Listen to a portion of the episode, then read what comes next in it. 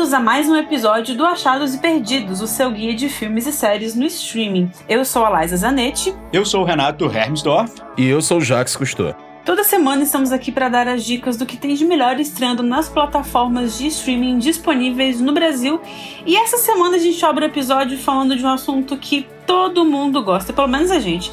Temporada de premiações. Na última terça-feira saiu a pré-lista de algumas das categorias dos indicados ao Oscar 2021, que esse ano vai acontecer um pouco mais tarde devido à pandemia. E infelizmente o documentário Babenco, Alguém Tem Que Ouvir o Coração e Dizer Parou, que seria o indicado brasileiro, ficou de fora. Depois de uma campanha sem apoio do governo, uma campanha que foi movida ali a crowdfunding da Bárbara Paz. O filme, infelizmente, não foi selecionado para seguir na corrida. Mas eu acho que a gente teve uma lista, uma pré-lista interessante entre o que já saiu, né, gente? É, eu acho que é interessante e também popular, né? Em documentário tem, por exemplo, Professor Polvo, que fez muito sucesso na Netflix, né? É, tem um filme que eu gosto muito também na categoria de documentário que está disponível na Netflix, que é um filme chamado Creep Camp. É um documentário produzido pelo casal Obama que é, remonta a história aí de um acampamento para pessoas com deficiência.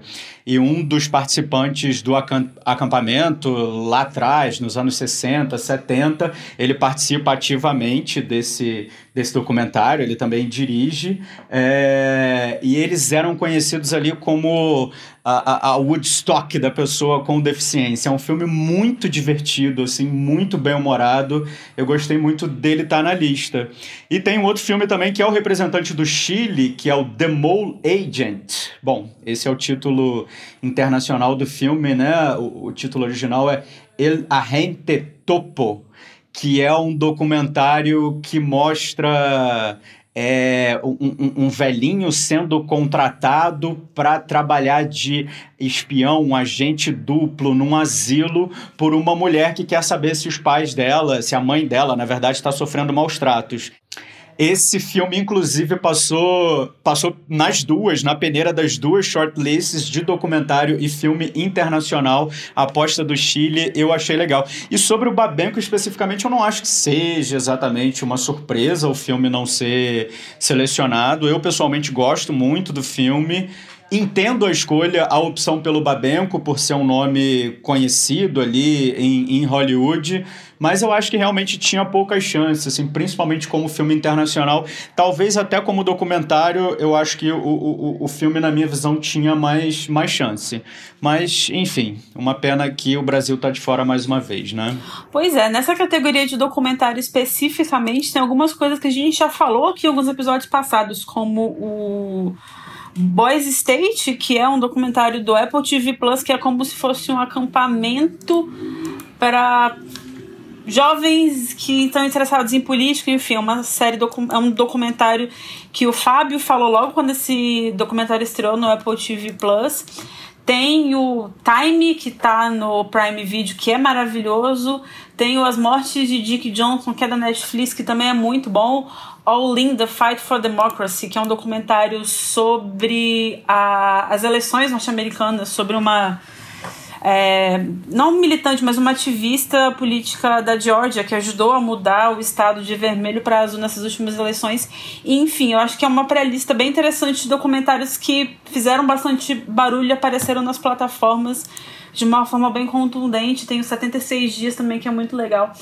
E é, de fato, eu acho que o Babenco ficar de fora não é uma surpresa necessariamente, porque é, a gente não viu ele sendo muito. aparecendo muito nas prévias, nas apostas, e por mais que seja um filme que ele, né, ele ganhou o prêmio Veneza no passado, no retrasado e tal, mas é, ele ficou apagado nesses últimos meses na corrida, e infelizmente é muito difícil com uma, uma campanha dar certo sem um patrocínio, sem um apoio do governo, da Ancine, que era o que deveria ter acontecido, né, mas é uma campanha muito difícil de ir para frente se a gente não tem esse apoio, se a gente não tem uma, esse subsídio. Então fica aí o infelizmente, mas é um filme que vale a pena ser visto, é um filme muito bonito, acho que É, a Bárbara Paz, ela tava fazendo umas pesquisas sobre ela essa semana para alguma outra coisa. E ela, ela é uma artista muito multifacetada, né? Ela tem muita coisa para dizer, tem uma trajetória bem interessante. E eu acho que ela ainda vai ter muita coisa para contar, muita coisa para fazer na carreira dela. E de qualquer forma é um início bem grandioso, assim, por mais que o filme não tenha chegado lá. É um início dessa carreira como diretora de longa-metragem muito impressionante, assim. Então, é, fica aí pros, pros próximos anos. Fico curiosa para ver o que mais ela vai trazer pra gente nos próximos projetos. Bom, a cerimônia do Oscar esse ano acontece no dia 25 de abril, mais uma vez televisionada pela TNT aqui no Brasil. Até lá a gente vai falar mais de filmes de Oscar, das coisas que vão chegar até lá concorrendo. Mas enquanto isso, vamos falar do que a gente já pode assistir. E hoje a nossa primeira dica é uma série criminal. A gente fala bastante coisa de crime aqui, mas essa é um caso que deu muito o que falar na internet nos últimos anos, assim, e agora chega o documentário da Netflix sobre o caso do Hotel Cecil. Eu não sei se é assim que fala. É assim que fala, Renato. Conta aí pra gente. É Cecil. Tem gente que fala Zizzle, quase no, no, no, documentário, mas eu vou falar Cecil como a maioria fala. É, o nome completo é enorme da série, se chama Cena do Crime, dois pontos, mistério e morte no Hotel Cecil. E ao contrário do que o título possa indicar, assim, esse é um hotel que é um hotel de Los Angeles, é, que fica na região central e que tem fama de ser mal assombrado. Mas a história dessa série documental é mais focado no caso que ficou mais famoso aí, como a Liza lembrou, que é o caso de uma estudante de 21 anos, ela é canadense, de origem chinesa, chamada Elisa Lam. É, essa menina era hóspede no Hotel Cecil. Pra vocês terem uma ideia assim, da fama do, do hotel, quem não está familiarizado com a história, uma das pessoas ouvidas pelo documentário é a ex-gerente do hotel, que trabalhou lá de 2007 a 2017. Portanto, ela trabalhou durante 10 anos nesse hotel. E ela fala que é, nesse período aí de 10 anos, ela lidou com pelo menos umas 80 mortes no hotel. Então é um hotel que tem histórias de suicídio, de gente se jogando pela janela, de assassinato. É, é, é, é uma loucura, assim. Alguns serial killers é, existe a suposição de que tenham ficado hospedados lá e hospedados, tipo, morando mesmo, porque também era um hotel residencial como o Night Stalker, que também virou tema de produção que está disponível na Netflix. Enfim, é um hotel cercado, recheado de histórias creepies, assustadoras, bizarras, mas essa série documental foca aí no caso da Elisa Lam, que é um caso que ficou um pouco sem explicação ali no início, muito misterioso. Até então, toda a, a investigação estava restrita, obviamente, que a polícia, as instâncias ali oficialmente responsáveis, até que a polícia chegou num ponto em que, no intuito de conseguir alguma ajuda, é, do público em geral, das pessoas, eles divulgaram um vídeo da Elisa para ver se alguém tinha alguma notícia do paradeiro dela. E aí, que a história fica realmente bizarra, porque esse vídeo que viralizou em 2013, o, o ano da morte da, da Elisa, é um vídeo bizarríssimo, assim, que mostra a menina no elevador do hotel e ela tá com um comportamento muito esquisito, que ela fica num canto, aperta todos os botões, mas mesmo assim o elevador não sai do lugar, e aí ela vai pro corredor, volta pro elevador, ela, ela gesticula de uma maneira como se ela estivesse falando com alguém, mas aparentemente não tem ninguém do lado dela. Então, assim, gente, esse vídeo se vocês jogarem aí no Google Elisa Lam, é realmente um vídeo bizarro que obviamente que gerou toda uma sorte de especulação, teoria, discussão a partir desse vídeo, né? Então, assim, é, é uma série que cada episódio aí tem em torno de, de uma hora, mais ou menos. Eu acho que ela se arrasta um pouquinho, principalmente nos dois primeiros episódios, assim. É, o diretor é o Joe Berlinger, que é um cara especializado em documentário, principalmente aí lidando com histórias de crimes reais.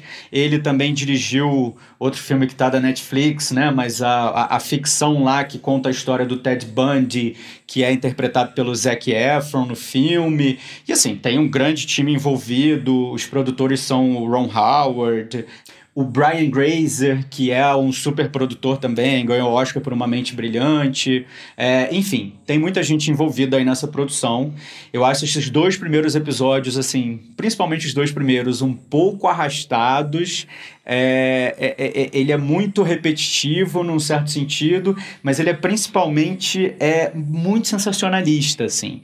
É puro suco de Estados Unidos, gente. Principalmente a maneira como essa história é, é conduzida. Mas, ao mesmo tempo, é isso, assim. É fascinante. Você quer saber o que aconteceu, você quer ver o próximo episódio. E aí, apesar desses dois primeiros episódios que são muito capengas é, eu acho que depois, a partir do terceiro, na segunda metade, portanto, eu acho que aí a série engrena de fato, aí entra numa estrutura mais interessante com gancho do, do terceiro pro, pro quarto episódio. O terceiro episódio, gente, é, é, é um um primor, assim, porque ele apresenta uma série de teorias da conspiração que são, assim, tão inacreditáveis quanto fascinantes.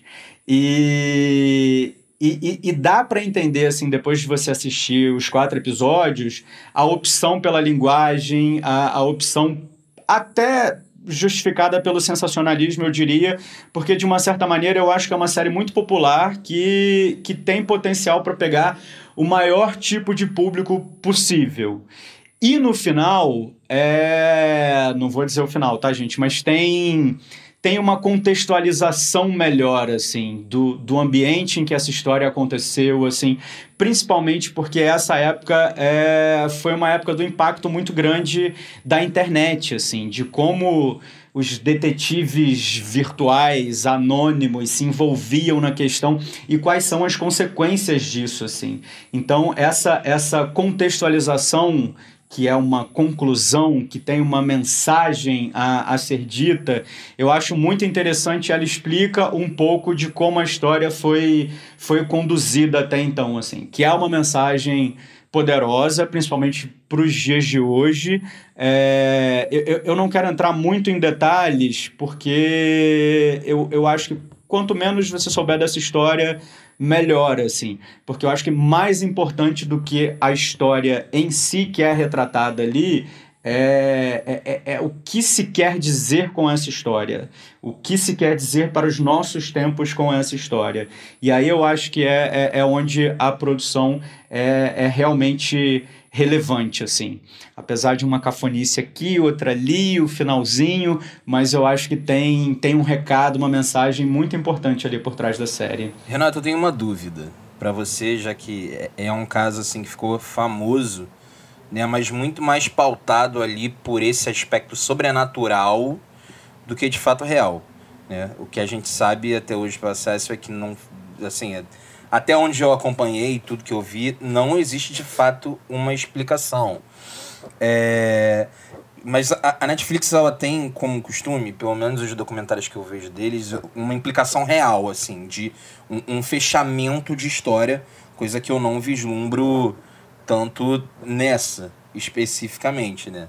Tipo, e existem documentários da Netflix que são sensacionais. Se eu for pensar assim de cabeça, dá pra citar sei lá, várias. O próprio Night Stalker, ele tem um fechamento. Don't Fuck With Cats, que é o outro documentário incrível da Netflix, que, que existe ali um final para essa história. É, Hotel Cecil, ele tem um, um, uma moral ali no fim da obra, ele tem, tipo, chegamos nesse ponto aqui e esse ponto fecha uma lacuna, ou não, ele deixa aberto? Fecha, Jax. Fecha sim. É é, de novo, assim, é porque eu, eu, eu, eu tô pisando em ovos aqui para não dar spoiler, mas existe a conclusão dessa história. Essa história é concluída. Me parece, eu precisaria pesquisar, mas que é, a ideia é tornar o Cena do Crime uma, uma continuação, uma sequência com outras histórias reais também para contar outras histórias reais. Então eu vou te dizer que assim, existe, existe esse fechamento como eu não sabia também, existe um fechamento da investigação. A história acompanha isso, a investigação é conclusiva e a série vai até, até aí. Só que, ao mesmo tempo, trazendo todo o contexto que permeou a popularização dessa história, a viralização dessa história. E é aí que eu acho que a série ganha, sabe? O que eu acho interessante, assim, curioso, e isso não necessariamente significa uma coisa boa, mas acho que pode ser. É um caso que a gente sabe menos sobre ele, a gente sabe mais sobre as polêmicas em volta dele. Então, a princípio, você imagina que uma série dessa ela só quer capitalizar em cima da, da polêmica, em cima do, das milhares de teorias de, da conspiração. Mas aí, quando você fala isso, que ele faz uma relação entre isso e a era do boom da internet, essa coisa toda, isso, antes do Jax falar de Don't Fuck With Cats, eu tinha lembrado dele, porque é mais ou menos a mesma pegada, assim. E aí eu acho que se torna uma coisa interessante, porque.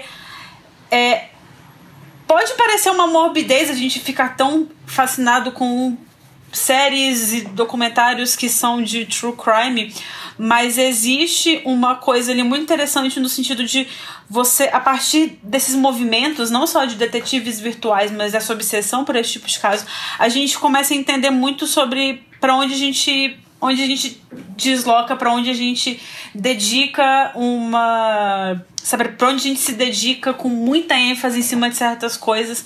E aí eu acho que fica interessante para você pegar isso e fazer uma análise de um campo um pouco maior. Se a série faz isso, eu acho que é uma coisa interessante. Agora, se ela fica só remoendo polêmica, eu acho que, tá, eu posso ver milhares de vídeos no YouTube com milhares de teorias da conspiração maluca sobre o que, que ela tá fazendo naquele elevador, como que ela chegou lá, enfim, onde ela chegou.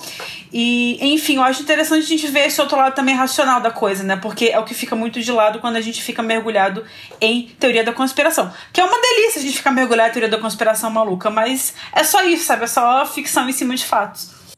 Exatamente, eu acho que esse é o pulo do gato da série. É, porque se, se ela se limitasse a contar, só recontar essa história, por si só já é uma história muito interessante, mas com um desfecho aí questionável. Mas se a limitação fosse essa, eu acho que cairia de repente só numa questão exploratória de uma tragédia. É, mas não, com essa contextualização, eu acho que ele é, é ela te traz elementos de reflexão é, que, que fazem da história aí importante ser contada hoje dessa maneira. Então acho que isso isso é o mais bacana, assim. E só uma curiosidade aqui também, é, esse caso da, da Elisa Lam, da história toda do elevador, também inspirou, foi responsável por inspirar, se não me engano, a quinta temporada de American Horror Story. Foi American Horror Story, com certeza, só estou na dúvida da temporada, mas eu acho que foi a quinta mesmo. É, é a quinta mesmo, que é American Horror Story Hotel também é conhecida como a temporada da Lady Gaga.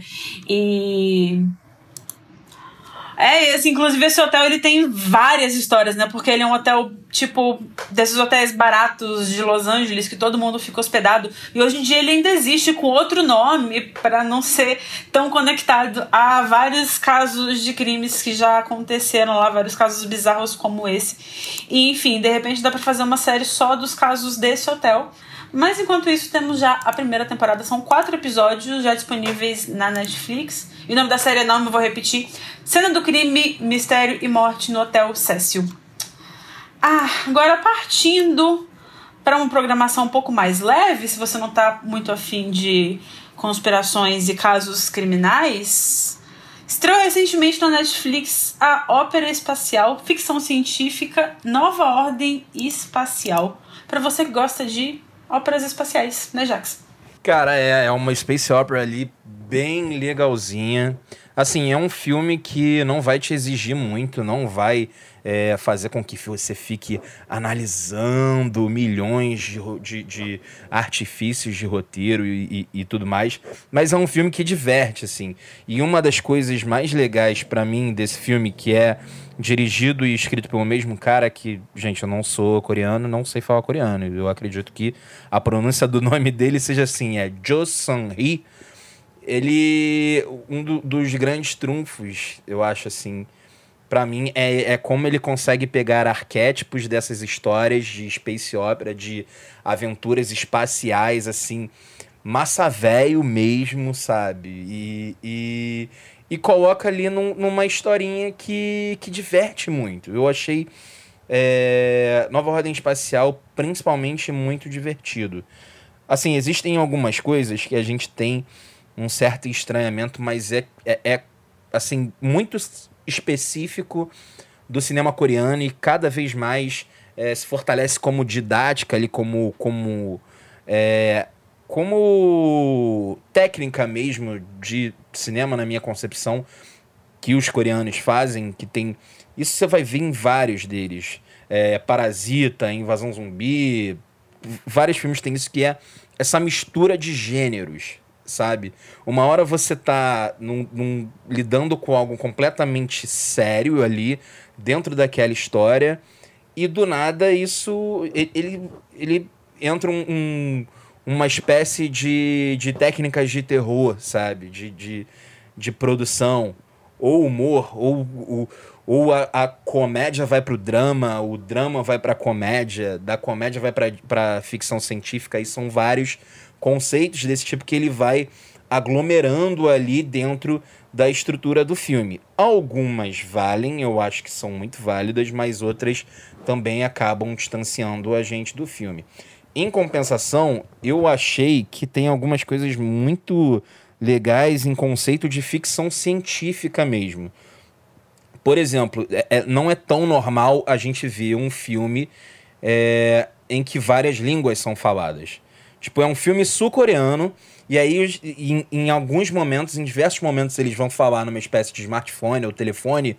E eles começam a falar espanhol, sabe? E assim, é um espanhol bem falado por coreanos. O que a, acaba sendo engraçado. Tem gente falando alemão, tem gente falando japonês, coreano, espanhol, inglês. São diversos ali idiomas nisso, como para trazer essa, essa ideia de uma pluralidade no espaço, né? Não é é um filme que se passa no espaço e não na Terra, com, com diversas estações ali, diversas culturas, em uma Terra em que é, mineradores foram aí pro, pro espaço para criar novos lugares no, no intuito de se expandir, de expandir aí é, o, o, os efeitos da civilização humana e ter moradia né, para essa expansão crescente. Tem algumas coisas muito legais ali que me fizeram lembrar e até pensei que fosse trazer como perdido, mas a gente mudou de ideia. Um, um anime barra mangá que eu adoro, assim, que eu vi há muito tempo atrás, que é Cowboy Bebop, que inclusive está disponível no Crunchyroll, tá?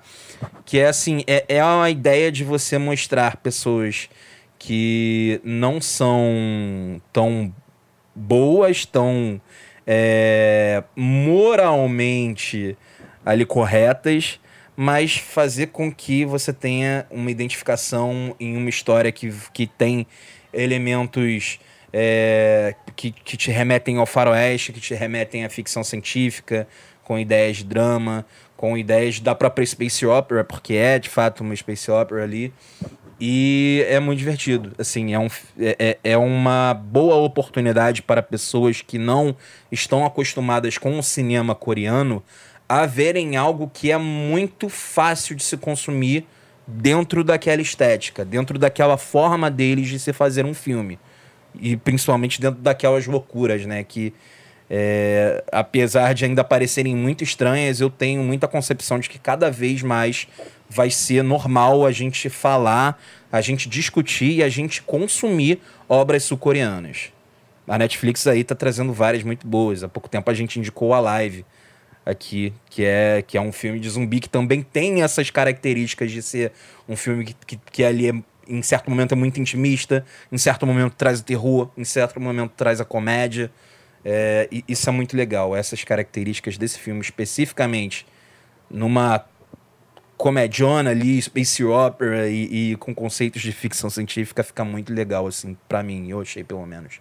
Mas você falou, Jacques, que tem esse, esse pano de fundo aí de colonização, mas a, a, a, história mesmo, assim, em linhas gerais, é sobre o quê?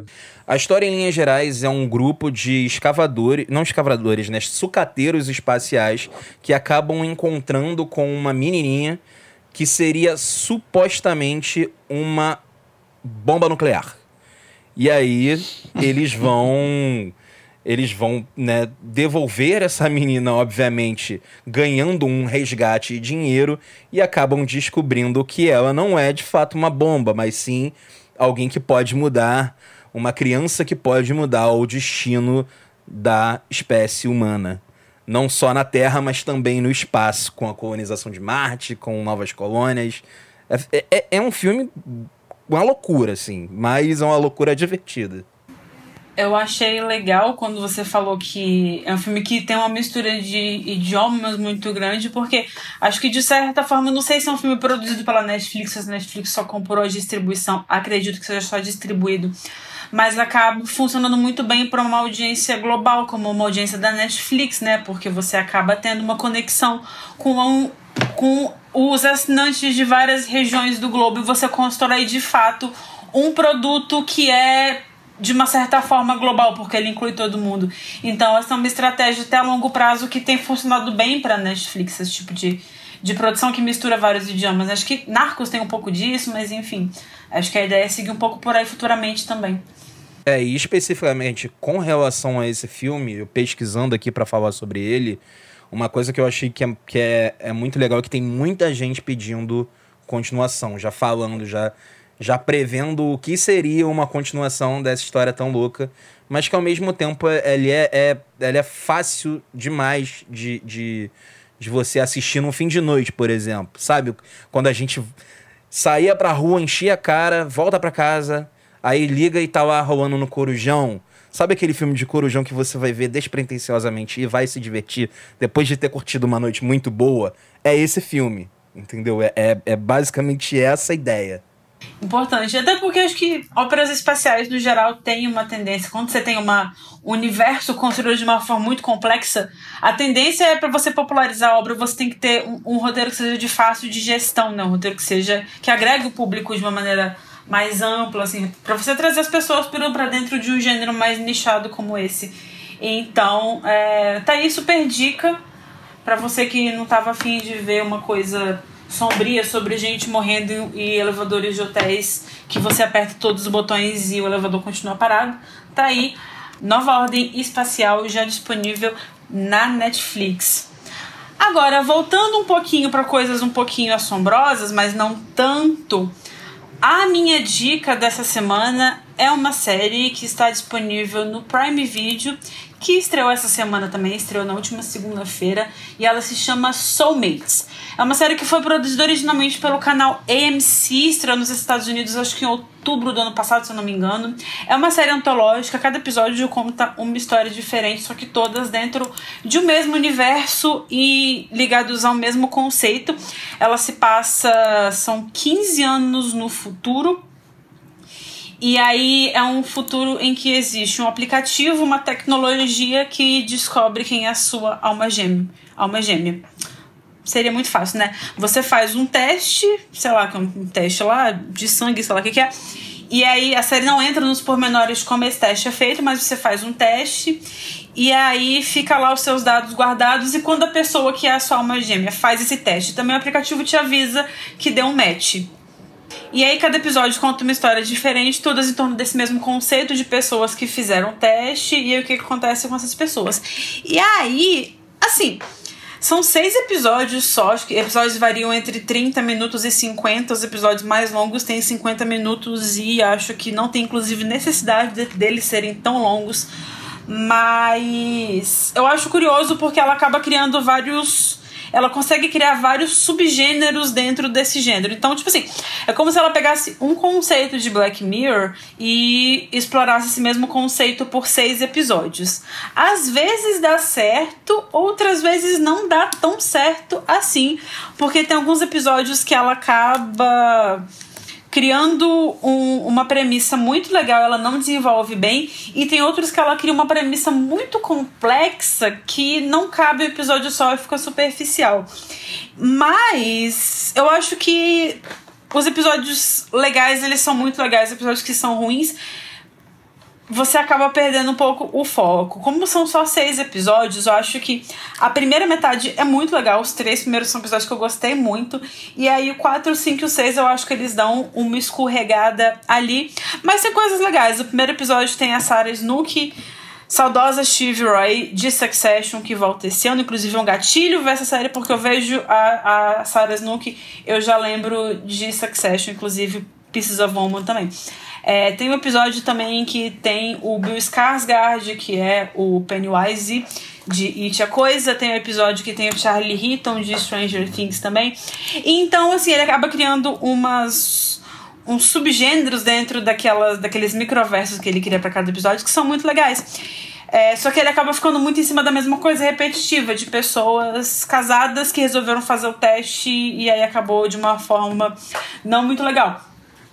Então, é, criativamente, eu acho que a série se emperra ela fica muito presa, uma coisa que ela mesma queria, e ela não tem coragem de variar muito o que acaba sendo um impedimento, porém, quando ela consegue fazer algo diferente, ela faz algo muito legal. Eu acho que o episódio 3 é muito divertido, o episódio 2, que é um thrillerzinho, também é, é muito legal, um thriller meio de vingança, então é um episódio que ele conseguiu me prender até o fim, é um episódio que ele tem umas reviravoltas que não são muito óbvias, então dá pra, dá pra você emergir ali naquele universo. O primeiro episódio, que é o mais tradicionalzão, assim, mas que é o episódio que tem a, a Sarah Snook, então é um episódio que, que você consegue emergir ele na história, como num episódio muito grande, ele consegue é, fechar o arco direitinho.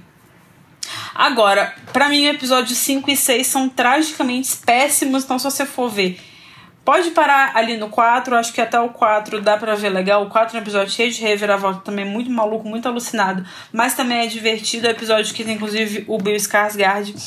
E, e é isso, é uma série que dá pra ver rapidinho também. Se você parou de bobeira, começou a ver, não tem nada. É, tá zapeando para escolher o que assistir. Dá pra ver devagarzinho também, porque não é nada que exige muito. E, e ele abre para um universo de possibilidades legal. Eu só acho que ele não explora as possibilidades tão bem quanto poderia. Poderia se ele tivesse sido um pouco mais arriscado, mas é uma série criada por William Bridges e Brett Goldstein. Eles não têm uma carreira muito. Tipo assim, não tem grandes produções deles, mas eu acho que é, é interessante, só não é bem aproveitado, mas fica aí a dica. Eu acho que vale a pena dar uma olhada mesmo assim. Soulmates, disponível no Prime Video. Essa premissa me lembrou um episódio de Black Mirror, não tem? Um episódio parecido? Com... Tem, é o episódio do. É o episódio do, do The Smiths. O título é a música do The Smiths, não é? É. É o. Hang the DJ. É. É, é bem parecido com a premissa de, de Hang the DJ, de fato mas ela é menos ambiciosa, assim. Acho que Reino da DJ, inclusive, é um episódio que divide opiniões. Eu sou uma das pessoas que gosta muito desse episódio. Mas é, ele não chega a ser tão, tão grandioso, não. Mas é isso. Eu acho que ela pega uma, uma premissa de Black Mirror e arrasta para criar mais episódios. Tem uma coisa que eu nunca entendo nessas séries e filmes que se passam no futuro, que são celulares transparentes. Gente, para quem ia querer ter um celular transparente, não consegue ver o um negócio sem todo mundo ver o que, que você tá vendo? Não faz o menor sentido. No futuro não vai ter celular transparente. Eu acho que o cinema e a televisão tem que, entendeu? Desapegar desse conceito que não faz o menor sentido. Pra que, que você quer, quer ter um celular transparente, gente? Você tá vendo o negócio meio todo mundo tá vendo? Você vai ler uma notícia, você tá vendo as coisas para trás, não tem como ler o negócio direito. Não, não faz o menor sentido isso. Acho que é uma coisa completamente irreal e não tem nada de futurístico nisso. Liza, você acabou de botar um life hack na minha vida, porque eu nunca tinha pensado nisso. Mas de fato faz total não, não sentido. Não faz o menor sentido, entendeu? Não faz o menor sentido, coisa idiota.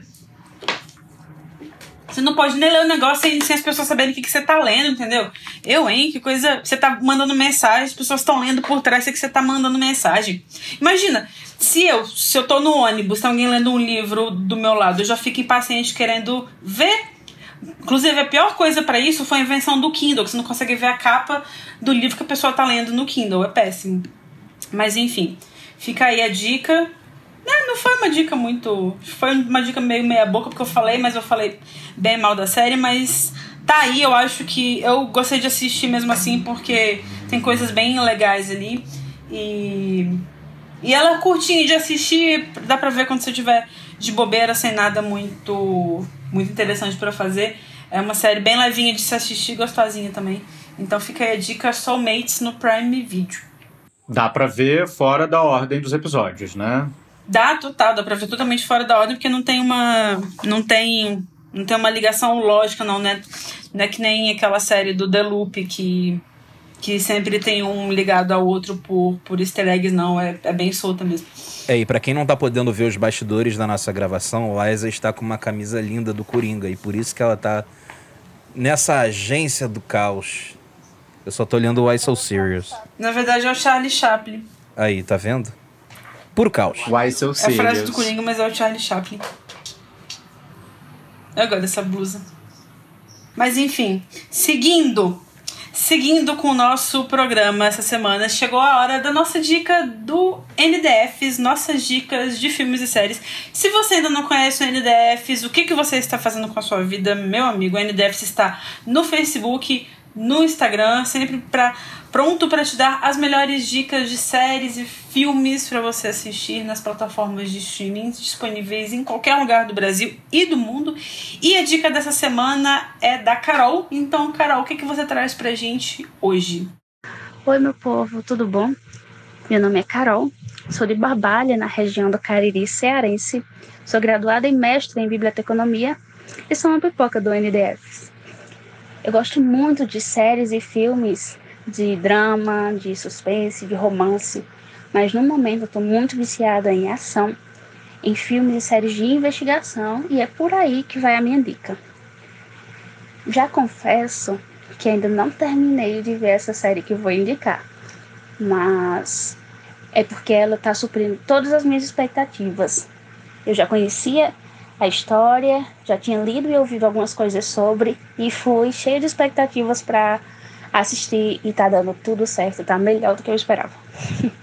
a série é Mind Hunter, tá disponível na Netflix. Tem só duas temporadas e infelizmente fiquei sabendo que já foi batido o martelo sobre encerrar nessa segunda temporada, mas tem um detalhe que faz com que fique ainda mais empolgante, que é que após essa temporada, essa última temporada, é, houveram repercussões reais, porque essa série é baseada em fatos reais, é sobre crimes reais. Mind Hunter fala sobre o John Douglas, que na verdade na série é chamado de Holden Ford, como ele se tornou um primeiro caçador de serial killers.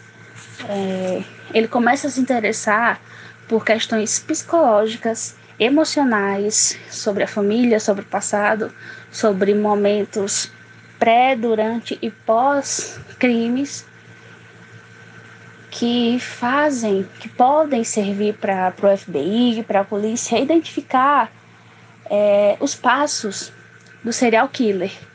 E esse estudo dele vai sendo desenvolvido através de entrevistas cara a cara com grandes nomes do crime. Né? São pessoas reais. E isso empolga bastante. Assim, eu assistia e ia procurar as histórias dele, como Ted Bundy e Charles Manson, enfim, pessoas reais.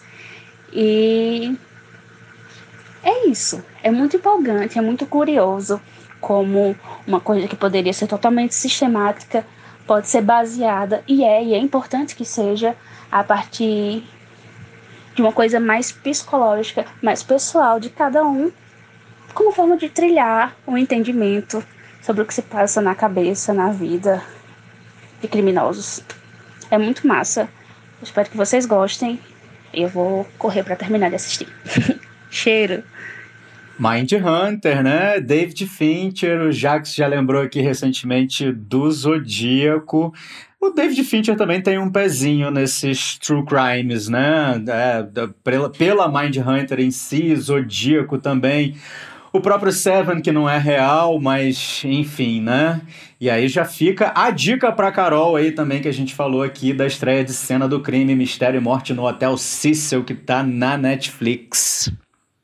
Olha, eu acho que a gente está influenciando muito a cabeça dos nossos ouvintes para trazer Mind Hunter, porque nesse podcast se fala muito em serial killer, se fala muito em true crime, se fala muito aí nessas grandes histórias de né, assassinatos e, e crimes. Vou até dar um spoiler que muito provavelmente a minha indicação da semana que vem também vai ser sobre um serial killer. Então tá Olha. vendo aí que existe um, um serial killer entre aspas ali. Mas existe aí um, um padrão, né? É muito legal ver que tem gente de Cariri, cara. Enfim, um cheiro, Carol. Que lindo. E sempre bom trazer David Fincher também, desde que não seja Mank, né? Desculpa. Chegou o hater. Mas, não, acho que Mind Hunter é uma das grandes séries aí da Netflix que eles fizeram o desfavor de descontinuar. Quer ela não está oficialmente cancelada, ela está oficialmente em pausa, mas a partir do momento que você libera os atores, os produtores, os roteiristas, os contratos, ninguém vai ficar parado, né, desempregado, sem fazer nada e esperando a Netflix voltar, enfim. É, acho que a segunda temporada da série é brilhante, é uma das. Eu não sou muito fã, eu sou mais fã da segunda do que da primeira, na verdade, que a segunda ela é tão redondinha que dá gosto de ver. Jura? Eu tenho um livro, inclusive, eu acho a segunda. Nossa, eu amo a segunda temporada, acho muito é, Não, assim, eu, eu não é que eu estivesse desgostando da segunda, mas eu me lembro que eu, eu não sei porque eu não continuei a assistir a segunda. A primeira eu acho sensacional, ótima. Mas a segunda eu parei por algum motivo. Eu lembro que você tinha alguma questão com a segunda, mas não lembro o que, que era também. É, mas eu gosto muito da segunda, eu acho. É porque eu acho o personagem do Jonathan Groff ele, ele é mais bem desenhado na segunda do que na primeira. Porque na primeira ele é excessivamente protagonista e ele não é um protagonista. Na segunda, é, a série olha mais pro entorno dele e eu acho que dá um salto de qualidade gigantesco, assim. Mas enfim, fica aqui minha reclamação, eu quero mais Mind Hunter. Eu tenho o livro, inclusive, da que os dois escreveram, né, para os dois investigadores escreveram e a partir do livro que foi feita a série. E ficou aí no aguardo. David Fincher, estamos esperando. Mas enquanto isso, já que a gente falou tanto de crimes e coisas sombrias, os nossos perdidos de hoje é para você que está com saudades dos bloquinhos de carnaval, para você que dia 1 de janeiro não estava na rua pulando o carnaval e não está encontrando glitter pela sua casa toda. É... Não é meu lugar de fala, porque eu não sou essa pessoa. É o meu, é o meu lugar de fala. Exato, mas é o lugar de fala do Renato. Então, nossas dicas, os nossos perdidos de hoje é para você que está com saudades do carnaval. Para você sentir um pouco mais de saudade, ou menos, né? Então, quem quer começar? Eu posso começar aí já trazendo um filme que está muito no meu coração, de alguém que a gente já citou aqui é, recentemente, né? Que é o Carlos Saldanha. Ele vem aí, ele é o diretor de Rio. Cara, quem não conhece Rio, tá na hora de conhecer. Essa animação maravilhosa que tem ali o Blue, né? Que é uma ararinha azul que encontra o seu amor Jade durante o carnaval do Rio de Janeiro e os dois ali vivem esse esse romance com muita aventura, é, ao mesmo tempo em que passando uma ideia muito legal que é lutar não só contra o desmatamento, mas também é, contra a, a, caça predatória de espécies ali ameaçadas de extinção.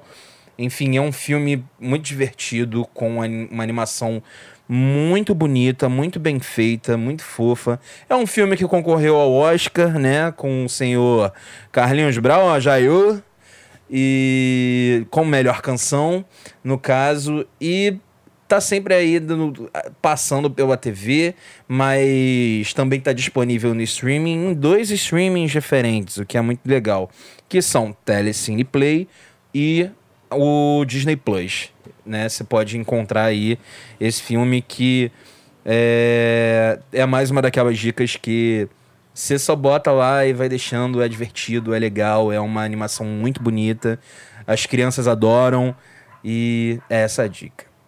carnaval, gente? Gente, eu vou trazer um clássico e fazer uma confissão, assim, porque eu nunca tinha assistido esse filme, eu vi essa semana, que é o Orfeu do Carnaval. Tá no Prime Video, não sabia que está. O filme, né, que é baseado no Orfeu da Conceição, que é a peça do Vinícius de Moraes, com música do Tom Jobim. É, ele adapta ali o mito de Orfeu e Eurídice para para um contexto de carnaval, carioca, é um filme que né, ganhou a Palma de Ouro em Cannes em 59, ganhou o Oscar de filme estrangeiro em 60, todo filmado no Brasil, falado em português, e apesar de tudo, esse Oscar foi para a França, né, que tinha a maior parte do dinheiro envolvido aí no projeto, dirigido pelo Marcel Camus. Enfim, eu sempre ouvi muita crítica a respeito desse filme, apesar de ser o filme favorito da mãe do, do Obama. Ele conta isso num livro.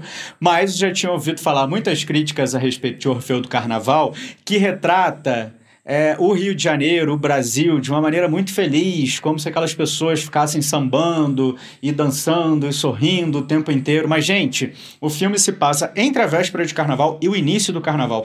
Quem não tá feliz, quem não tá sambando, quem não tá sorrindo, além da Liza, nesse, no carnaval, entendeu? Então, assim, é justificado. Eu entendi e deu uma saudade danada de carnaval, gente. Fica a dica aí.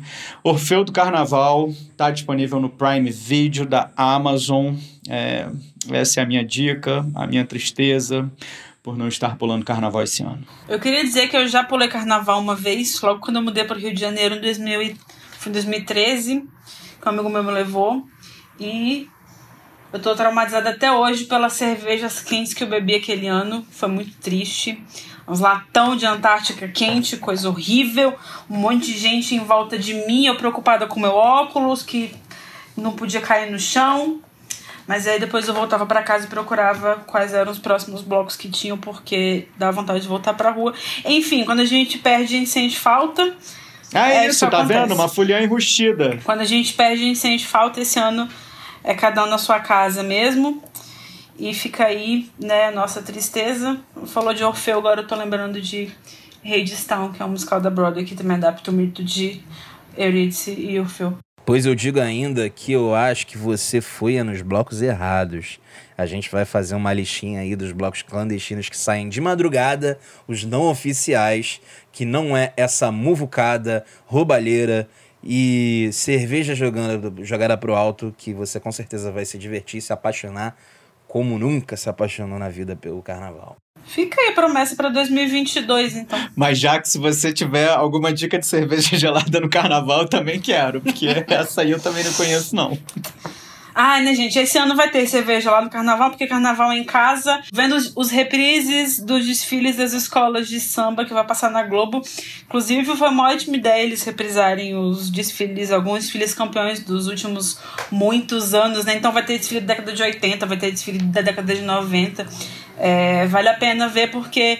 É, enfim, são desfiles muito bonitos. Vai reprisar da Mangueira de 2016, maravilhoso, fiquei muito feliz. E, enfim.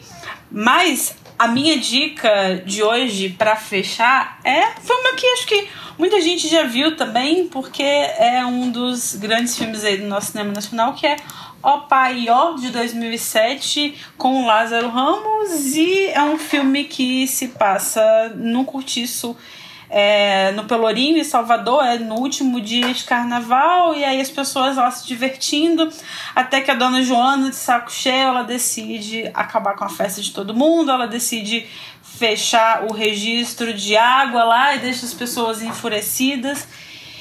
E, enfim, eu não sei nem o que falar de Opaió, porque é um filme tão. sobre. O nosso povo, né? Fala muito sobre a Bahia, fala muito sobre essa, essa imagem do carnaval baiano, enfim, não sei nem o que falar, tô só enrolando aqui, porque. A gente tá distraindo a Liza aqui, porque o Jax tá com uma fantasia aí, uma espada, eu já puxei também aqui um penacho na cabeça, então a, a, gente fez a Liza perder o fio da meada agora é, com as nossas fantasias disponíveis aqui ao alcance das mãos para quem é fã de carnaval, eu né? Eu só não pego meu chifre da Malévola porque tá guardado no guarda-roupa, eu tô com preguiça de levantar.